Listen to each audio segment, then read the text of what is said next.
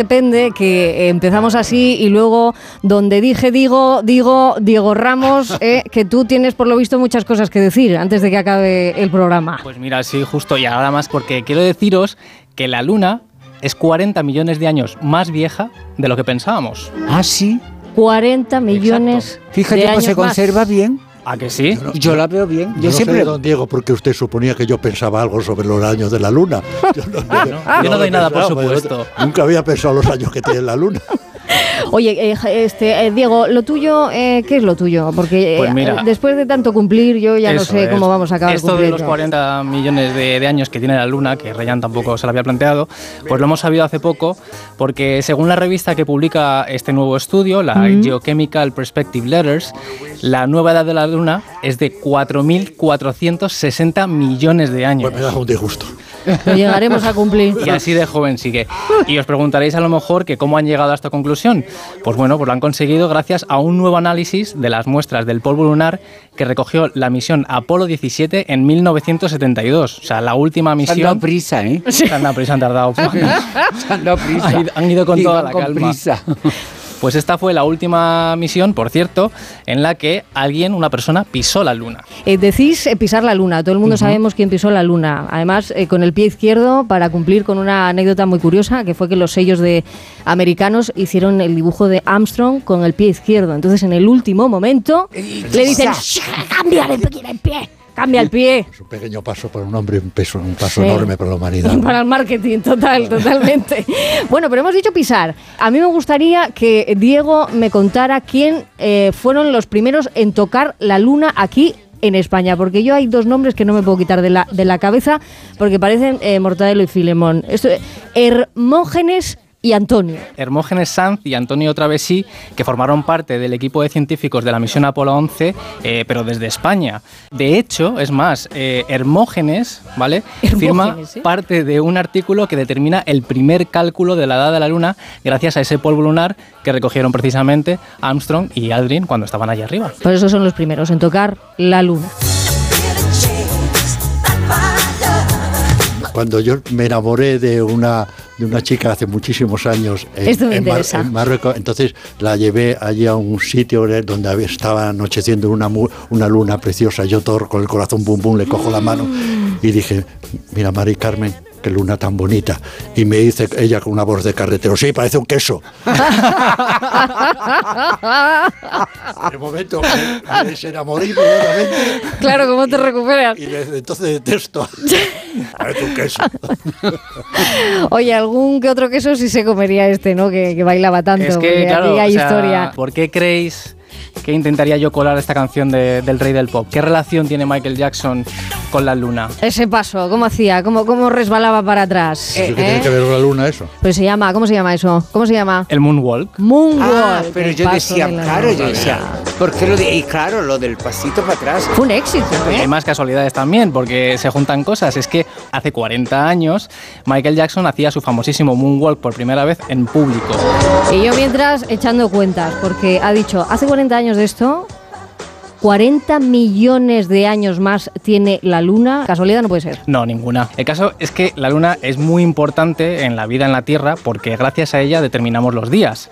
Por ejemplo, eh, ¿sabíais que en sus primeros años de vida, cuando la joven luna estaba más cerca de la Tierra, los días duraban 12 horas? ¿Solo? Solo, porque estaba mucho más cerca.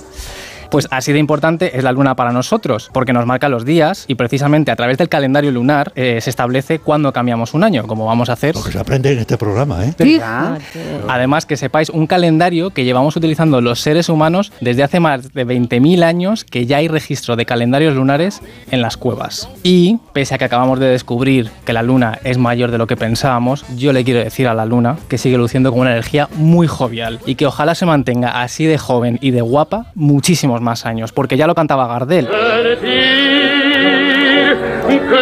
Un soplo en la vida. La vida.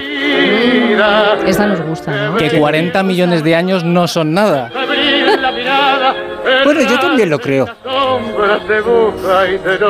Ya se han pasado, mira. ¿Es que? El alma aferrada a un dulce recuerdo que lloro otra vez. Que lloro otra vez. Hablando Llorar a la luna. clásicos. ¿A qué sabrá la luna? ¿A qué eso? Lo sabemos. No me lo recuerdes. Donde dije, digo, bien lo has dicho. Diego Ramos, gracias. A vosotros. Ay, bonito. ¿Quién baila conmigo? Yo ya estoy.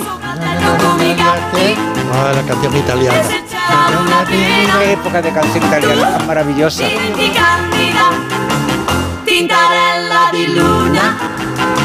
Pues mientras bailamos, imitamos, intentamos imitar el paso de Michael Jackson, ese moonwalk, vamos a hablar ahora con una persona que conoce muy bien la luna, os lo he dicho, es una apasionada también del buceo, de volar, de la radio, que es como volar, pero con palabras, como no.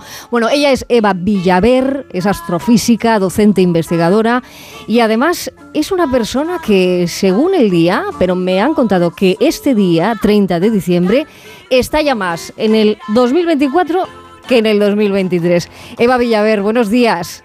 Hola, buenos días, ¿cómo estáis? Muy bien, ya has visto que hemos ido y hemos vuelto a la luna eh, tantas veces como, como en tu imaginación. ¿eh? Y, y lo habéis tocado todo, el queso, la mujer. bueno, para mí es un gusto eh, contar contigo porque además eres la directora de la Oficina de Espacio y Sociedad de la Agencia Espacial Española y además eh, investigas en el Centro de Astrobiología de, de Canarias. Es un gusto, lo digo, porque tú le has leído las mil caras a la Luna y aquí la pregunta es cuál es la cara que más te gusta ¿no? de esta Luna que sabemos que, que es más vieja de lo que pensábamos. Pues me gusta la cara que va cambiando, ¿no? La que vamos viendo cada noche y se va modificando, crece, decrece, es llena, desaparece, ¿no? Esa es la que nos ha fascinado desde siempre, ¿no? Esa mutabilidad de, de nuestro satélite en el cielo de la noche. Y es verdad que, que- que tú cuando eras niña, ya que eh, Miguel y, y Viviana han compartido esa parte de, de su infancia, sacabas una silla al patio o a la terraza, ahí en el cielo abierto de, de- de tu tierra. Pa- ¿Para qué? Pues eh, para disfrutar de la oscuridad de la noche y, y mirar a las estrellas, ¿no? O sea, es, eh, yo creo que es uno de los momentos más bonitos, esas noches oscuras en, en verano en Castilla, ¿no? Es, eh, a mí siempre me ha fascinado la oscuridad, las estrellas. La, la vocación de astrofísica vino después, pero, pero de la noche siempre he disfrutado. Que Yo creo que ya apuntaba maneras. Que, qué difícil es, es ver ahora por la intoxicación lumínica. Hace muchos años que no veo el cielo, es impresionante. Viendo esto te das cuenta de la pequeñez del ser humano.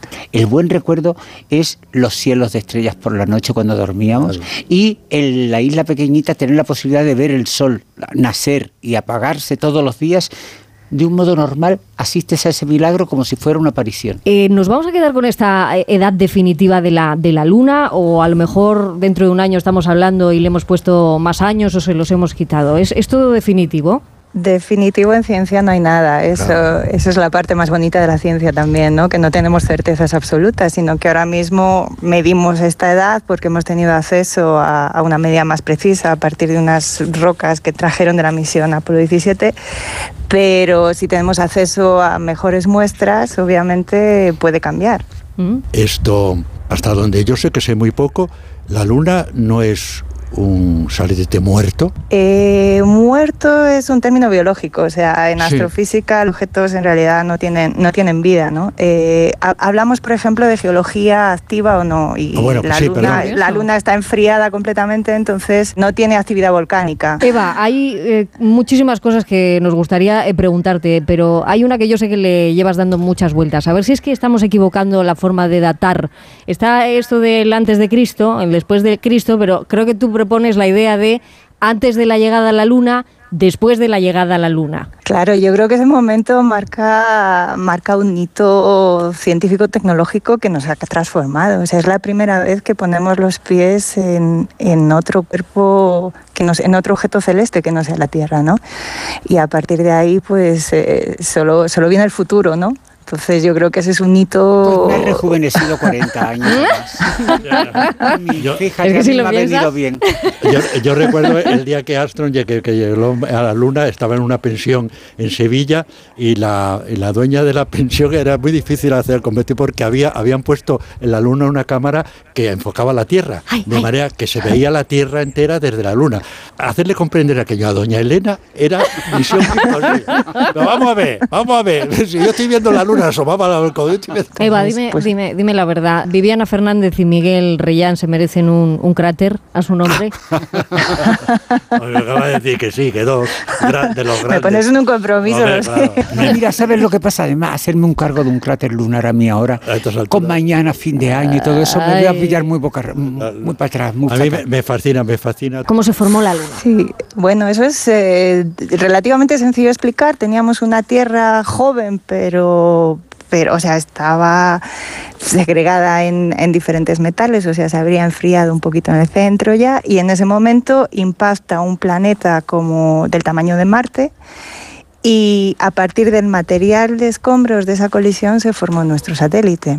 Esa es la teoría actualmente que mejor encaja con todos los datos que tenemos. Pero ¿cómo sabéis esas cosas? ¡Qué listos sois! Pero ¿cómo, pero ¿cómo se puede saber? Y todo, y todo irá llegando, Miguel. gente más lista. Y todo Sí, irá no, llegando. Pues Eva Villaver, astrofísica, profesora de investigación del Centro de Astrobiología de Canarias, directora de la Oficina de Espacio y Sociedad de la Agencia Espacial Española, que no nos puede gustar más.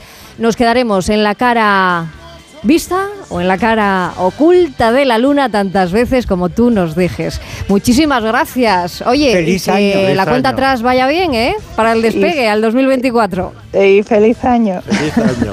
Abrazo. Hasta luego. Abrazo.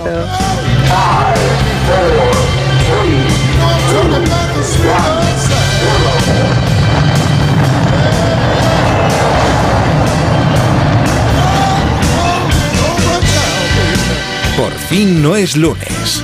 Isabel Lobo